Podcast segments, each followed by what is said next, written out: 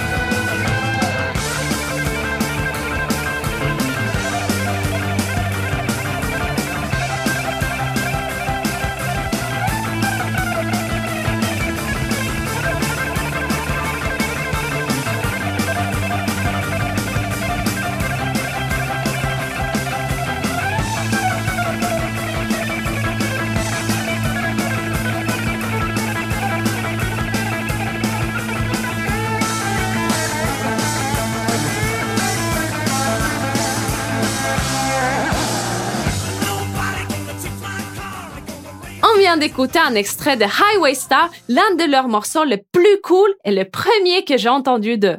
Je dois vous raconter mon premier concert de Deep Purple. J'avais 15 ans et j'ai persuadé ma mère et mon beau-père de l'époque de m'amener voir le concert qui était dans une petite ville quelque part sur la côte ouest de la Norvège. Étonnamment, c'était moi qui étais fan et non ma mère ou mon beau-père, même si le reste du public était de leur âge. Le concert était incroyable. Ian Gillan était pieds nus sur scène et avait une voix surpuissante. Roger Glover était en feu avec son style de pirate et Steve Morse, le guitariste qui aborde toujours un sourire charmant. Et pour finir en beauté cette expérience, j'ai réussi à obtenir son médiator. Le reste de la soirée, j'avais l'impression de flotter sur un nuage de bonheur. C'était une des premières fois que j'avais la chance de voir des vrais rockstars et ça m'a énormément marqué. Le soir même, dans l'hôtel, une alarme incendie s'est déclenchée en plein milieu de la nuit et tout le monde a dû sortir de sa chambre en vitesse, toujours en pyjama. Après une bonne demi-heure dehors, on nous a averti que c'était une fausse alarme et tout le monde de très mauvaise humeur a pu retourner vers sa chambre. C'est à ce moment-là que je me suis rendu compte que parmi les personnes qui se trouvaient dans le hall, il y avait les membres de Deep Purple car ils dormaient dans le même hôtel que nous. Soudainement, je me suis retrouvée derrière Ian Pace qui trimballait sa batterie. Je n'arrivais pas à y croire. L'histoire de Deep Purple est pleine d'embûches et de changements de membres. Les différents line-up ont été classés par marque, un terme anglais qui signifie itération et qui représente les différentes époques de leur carrière avec différents membres. Malgré tous ces changements, je trouve que Deep Purple a réussi à garder un son qui leur est propre ainsi qu'une identité à laquelle chaque nouveau membre a apporté un souffle de fraîcheur.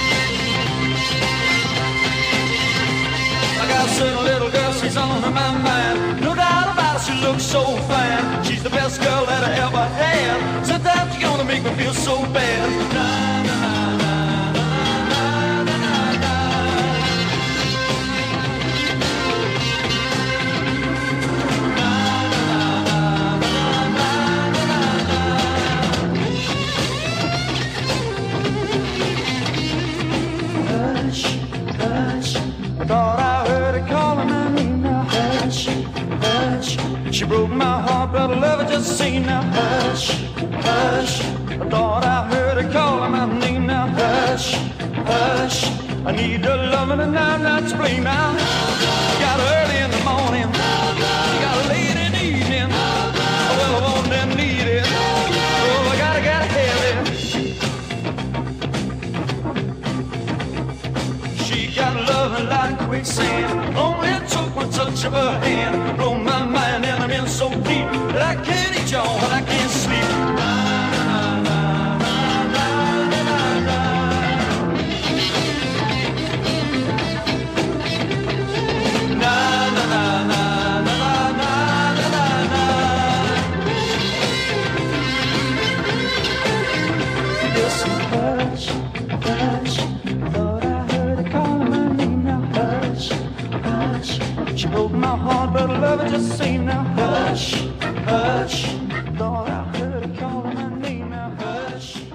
La première période de Deep Purple a commencé avec le début du groupe en mars 1968 et est allé jusqu'en juillet 1969. Le line-up original comprenait Rod Evans au chant, Richie Blackmore à la guitare, Nick Samper à la basse, John Lord au clavier et Ian Pace à la batterie.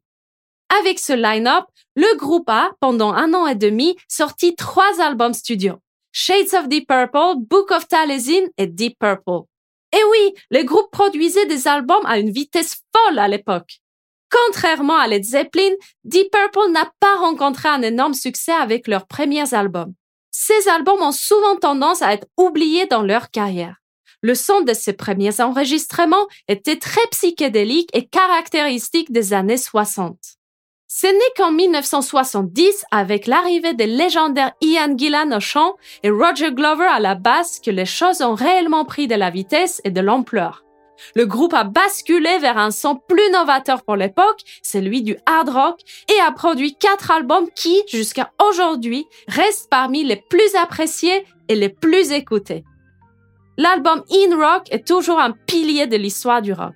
La pochette montre les visages des membres du groupe gravés dans la roche du Mount Rushmore aux États-Unis, et c'est avec cette formation qu'ils sont devenus un élément central du hard rock. Vous devez absolument écouter cet album.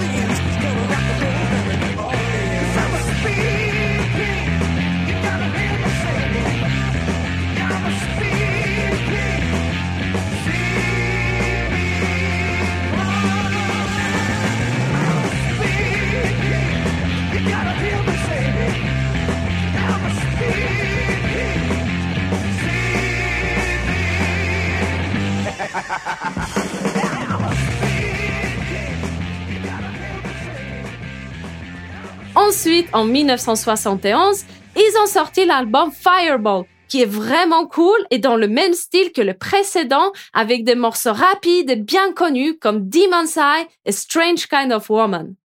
L'album qui a suivi un an plus tard, Machine Head, a été encore plus légendaire et reste jusqu'à aujourd'hui leur album le plus vendu. En plus du morceau Highway Star que nous avons écouté, il contient le morceau le plus célèbre de toute leur discographie et sûrement le premier riff que joue tout jeune rocker qui s'essaye à la guitare. J'ai tellement entendu ce plan de guitare que j'aurais tendance à être plutôt en émerveillement devant la partie de basse de Glover. Lorsqu'on y réfléchit une minute, tous les grands groupes de rock ont dans leur discographie un morceau qui s'est démarqué des autres et qui les a rendus célèbres. On a par exemple Stairway to Heaven de Led Zeppelin, Highway to Hell de ACDC, The Wall de Pink Floyd et Smoke on the Water de Deep Purple.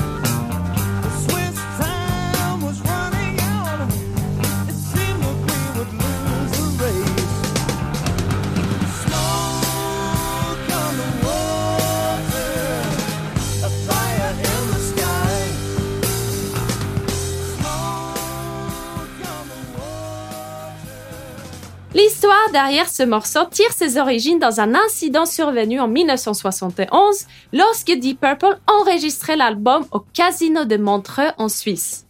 Lors d'un concert de Frank Zappa au casino, un fan a tiré une fusée éclairante qui a accidentellement incendié le bâtiment. Les paroles de la chanson racontent cette histoire en décrivant la manière dont le groupe a vu la fumée s'élever au-dessus du lac Léman à Montreux après l'incendie. Ensuite, ils ont sorti l'album Who Do We Think We Are en 1973 avec entre autres le morceau Woman from Tokyo. L'année précédente, ils avaient également sorti leur album Live in Japan. Parlons un peu de membres du groupe à présent. Ian Gillan est un chanteur exceptionnel. À son apogée, il possédait une très large tessiture vocale estimée entre 4 et 4 octaves et demi, fluide et sans effort avec une force et une précision remarquables dans le registre supérieur. Richie Blackmore est très prolifique dans la création des riffs de guitare et connu pour avoir un jeu très inspiré par la musique classique, comme on peut l'entendre notamment dans son solo de Highway Star. Sa guitare de choix était une Fender Stratocaster branchée dans un ampli Marshall Plexi 100 watts ainsi qu'un Vox AC30 à certaines occasions, créant ainsi son son typique Blackmore. Pour ce qui est de la section rythmique, Ian Pace et Roger Glover étaient tous deux des musiciens remarquables et parfaitement synchronisés. Glover était également un producteur de musique qui a eu un peu de succès à une époque.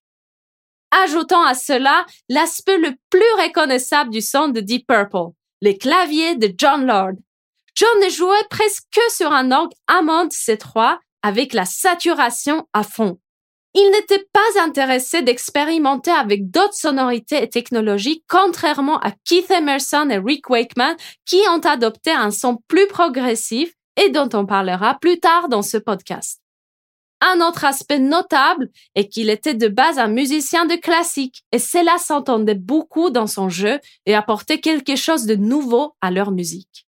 Contrairement à de nombreux autres groupes dont un ou deux membres principaux composaient la plupart des morceaux, dans Deep Purple, c'était presque toujours un effort commun de membres du groupe qui venaient chacun apporter leur touche au morceau pendant qu'ils jammaient. Ce processus de création commune démarrait en studio lors des sessions de pré-production et d'enregistrement. Toutes les qualités de chaque membre dont on vient de parler peuvent s'entendre dans le morceau Child in Time. Pour la mélodie, ils se sont fortement inspirés du morceau Bombay Calling du groupe instrumental It's a Beautiful Day. Child in Time est un hymne contre la guerre et l'un de leurs plus beaux morceaux. Il inclut une partie instrumentale très longue avec un solo impressionnant de Blackmore à la guitare et de Lord au clavier. Mais c'est surtout la voix de Gillan qui donne des frissons. Apparemment, le morceau était souvent une torture pour lui. On dit que Blackmore a intentionnellement mis la tonalité un peu trop haute pour pousser Gillan à chanter de plus en plus haut. Gillan ne pouvait le faire que lorsqu'il était en pleine forme et ne pouvait pas assumer tout le soir sans abîmer sa voix.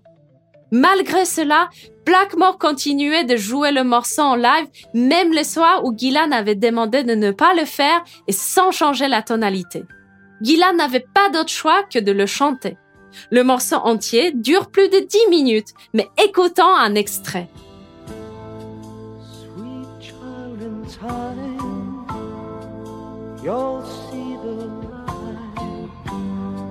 rhyme of straw between good and bad. See the blind.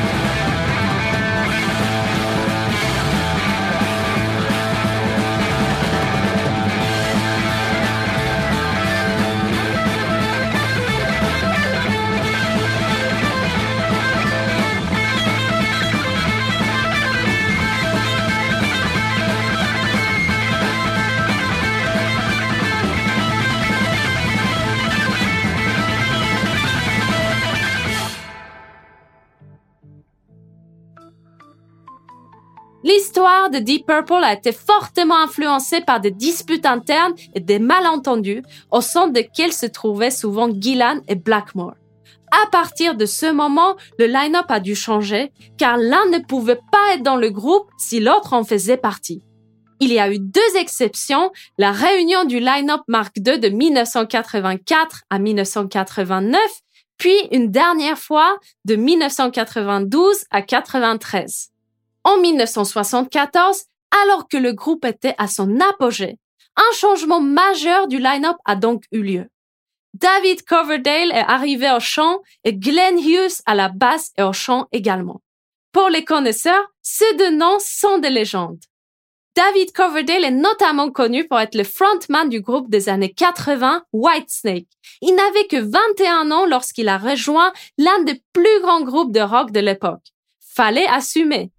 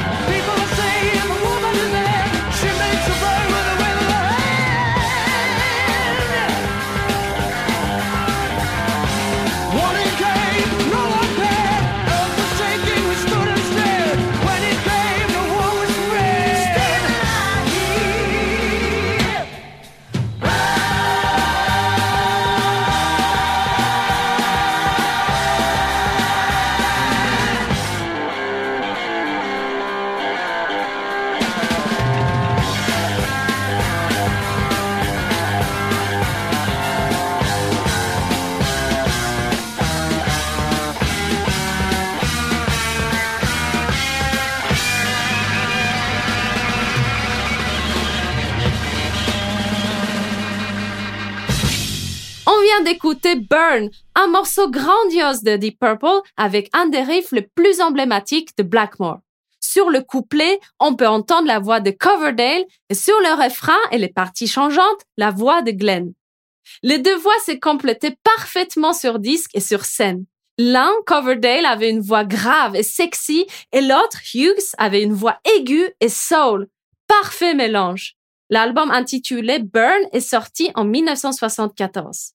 L'album Stonebringer a suivi la même année avec le morceau éponyme qui est excellent et la ballade Soldier of Fortune qui a eu beaucoup de succès et qui est également très belle. Les fans de la première heure n'ont jamais vraiment accepté ce line-up et finalement le groupe a eu du mal à continuer. Je trouve ça dommage car c'est une autre version de Deep Purple tout aussi géniale et incroyable, juste différente. En 1975, Richie Blackmore a décidé de quitter le groupe et a été remplacé par Tommy Bolin, ancien guitariste de James Gang. Ils ont sorti leur dernier album avec ce line-up, Come Taste the Band, qui a été un flop commercial et l'un de leurs moins intéressants. Lors de leur concert, les fans criaient Where is Richie? et en ont eu marre de perdre encore un des membres originaux du groupe. Le groupe a donc décidé de se séparer après cela. Richie Blackmore, lui, a fondé le groupe Blackmore's Rainbow, qu'il renommera plus tard simplement Rainbow. Le nom du groupe est inspiré par le Rainbow Bar and Grill, un bar sur Sunset Boulevard à West Hollywood en Californie. Il a recruté les musiciens du groupe new-yorkais Elf, qui avait plusieurs fois assuré les premières parties des tournées américaines de Deep Purple.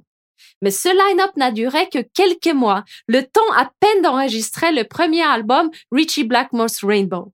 Lorsque l'album sort, seul le chanteur Ronnie James Dio poursuit l'aventure avec Blackmore. Les membres de Rainbow ont continué d'aller et venir pendant toute la durée du groupe au fil des huit albums studio qu'ils ont sortis. On peut se poser des questions sur le caractère de Blackmore. Néanmoins, la musique de Rainbow est super cool. Au cours de leur carrière, ils sont passés par différents styles, allant du plus heavy avec Ronnie James Dio à une musique plus FM dans la lignée de Foreigner ou Journey avec Graham Bonnet et puis Joe Lynn Turner au chant. J'entends par musique FM une musique plus pop et conçue pour être diffusée sur les radios. Par la suite, il y a encore eu deux autres versions. Une dans les années 90 et plus récemment dans les années 2010 et 2020 avec Ronnie Romeo au chant. Et pour parfaire le micmac, Roger Glover a rejoint le groupe en tant que bassiste et producteur entre 1979 et 1983, ainsi que Don Airy, le futur claviériste de Purple. Quel bordel! Bien que cet épisode soit dédié à Deep Purple, n'oublions pas Ronnie James Dio, un des meilleurs chanteurs de heavy metal de tout le temps. On lui doit, entre autres, le fameux signe de main distinctif de rocker. Lui aussi reste un de mes chanteurs préférés. On reparlera de lui dans le prochain épisode, car comme vous allez le voir, les deux groupes dont nous parlons sont interconnectés. Allez, on replonge dans les années 70 avec Rainbow et Dio et on s'écoute cet hymne rock'n'roll.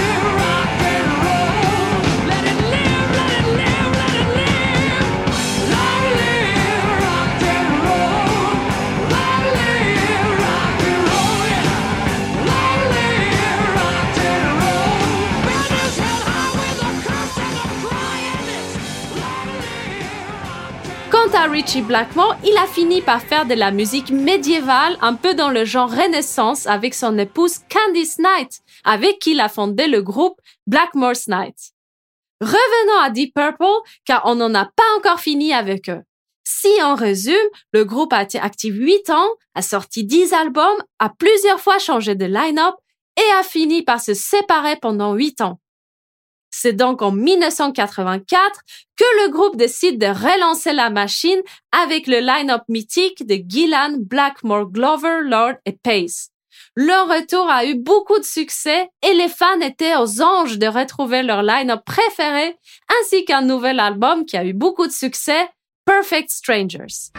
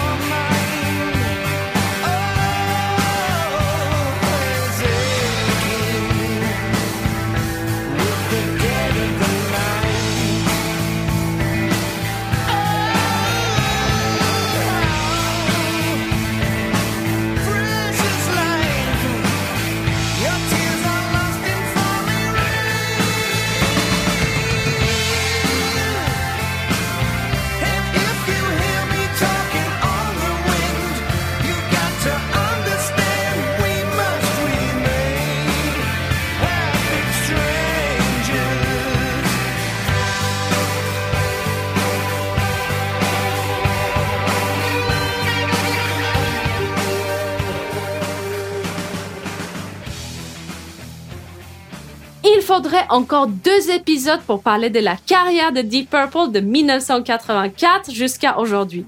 Ils ont sorti 11 albums studio après Perfect Strangers. Ce que je peux vous dire brièvement, c'est que le groupe a encore connu des changements de line-up avant de trouver son dernier line-up qui a tenu le plus longtemps, 22 ans. Entre 1989 et 1992, Jolene Turner était le chanteur du groupe et lors des tournées en 93 et 94, Joe Satriani tournait avec le groupe comme guitariste. Voilà encore deux noms bien connus dans le monde du rock. Puis, suite au départ définitif de Richie Blackmore et l'arrivée du guitariste américain Steve Morse en 1994, le groupe est resté stable pendant longtemps. John Lord a assuré les claviers jusqu'en 2002, puis après qu'il soit tombé malade, il a été remplacé par Don Airy. Ian Gillan, quant à lui, a réclamé son trône en tant que frontman de Deep Purple de façon définitive depuis 1993. C'est donc le line-up Gillan, Morse, Glover, Pace et Harry que j'ai vu quatre fois en concert et que j'ai beaucoup apprécié en live. Quant à Ian Pace, il est le seul membre du groupe à être là depuis leur début en 68 et à ne jamais avoir quitté le groupe. La classe! Bien qu'âgé, Deep Purple sont toujours actifs aujourd'hui et comptent parmi ses rangs un nouveau membre, Simon McBride, qui a remplacé Steve Morse après qu'il ait quitté le groupe pour se consacrer à temps plein à sa femme qui est malade. Leur dernier album studio, Whoosh, sorti en 2020, a été décrit comme confiant, dramatique et triomphant. Il a été suivi par un album de reprise, Turning to Crime, en 2021. Voilà pour le récapitulatif de cette carrière incroyable. Maintenant, à vous de jouer et d'aller explorer davantage leur musique. Quant à moi, je vous retrouve très bientôt pour un prochain épisode de Hooked on Rock qui sera le dernier sur la fameuse Unholy Trinity du hard rock britannique. Vous avez deviné de quel groupe je parle, n'est-ce pas? Allez, stay safe and rock on!